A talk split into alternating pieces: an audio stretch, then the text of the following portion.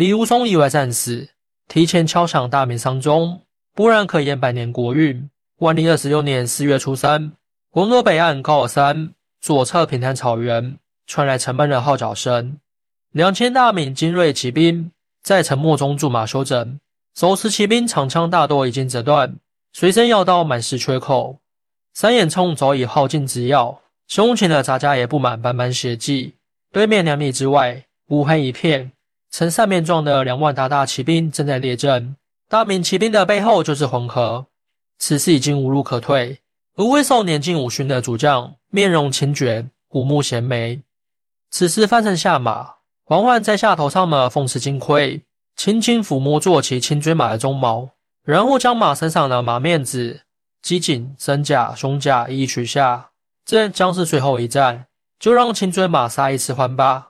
马和它的主人一样，平时被负的太多，瓦罐不离井口裂，大将难免阵前亡。此时他的内心并无恐慌，只是回头望了一眼西南方向的京城。父亲已老迈，这辽东以后怕是无人可镇压了。红日西沉，残阳无息。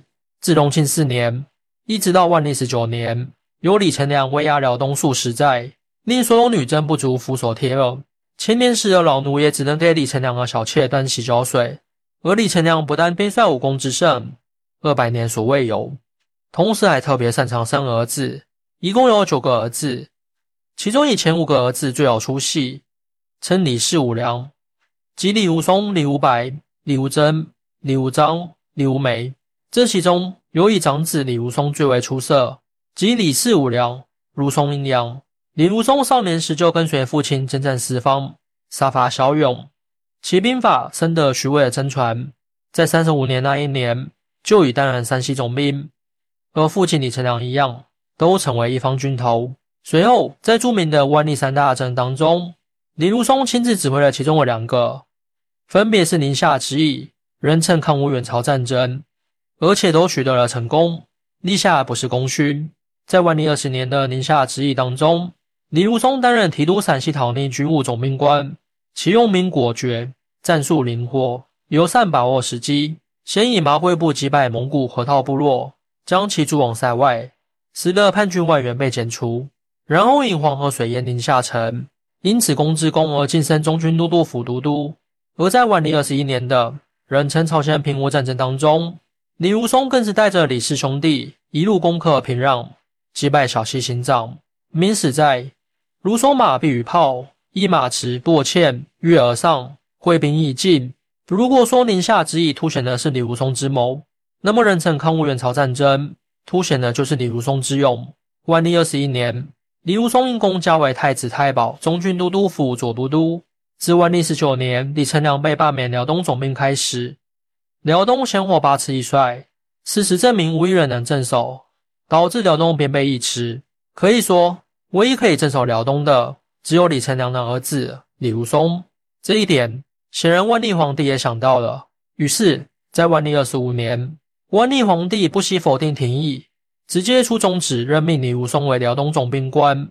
而这也是在老谋深算的李成梁的谋划之中。李成梁镇守辽东期间，一贯政策就是打压最强大的女真势力，拉拢扶持弱小的势力，使其可以彼此牵制。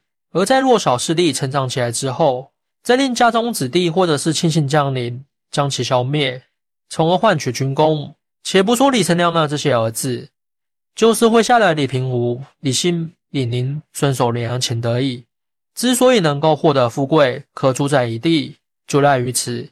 所以在李成梁的默许之下，老奴才能够崛起。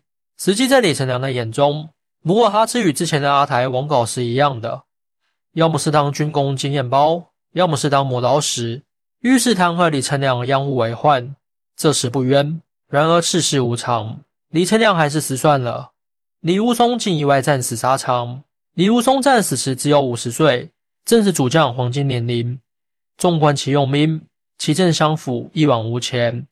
汉拥有平湖之威，脚既有销湖之谋。如果不是李如松这次意外身死，辽东之地，女真人仍然无法翻起风浪来。而在李如松死后，万历皇帝闻讯后痛道：也许万历皇帝已经预感到了，在李如松死后，辽东将会糜烂。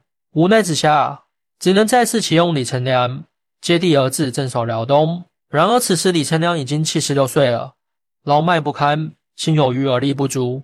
尤其是三千精锐铁骑已经与大儿子李如松一起意外战死。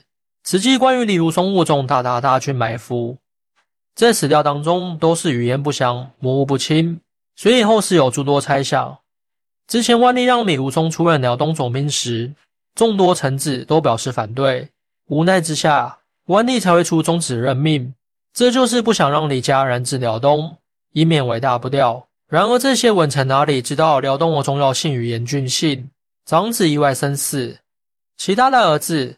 尚未成长到独挑大梁的地步，于是老迈的李成梁为了保住辽东总兵的职位，避免被这党与东林党的党争殃及池鱼，选择了主动妥协，放弃之前苦心故意修建起来的宽甸六堡，将原本生活在那里的六点四万户汉民尽数迁于内地。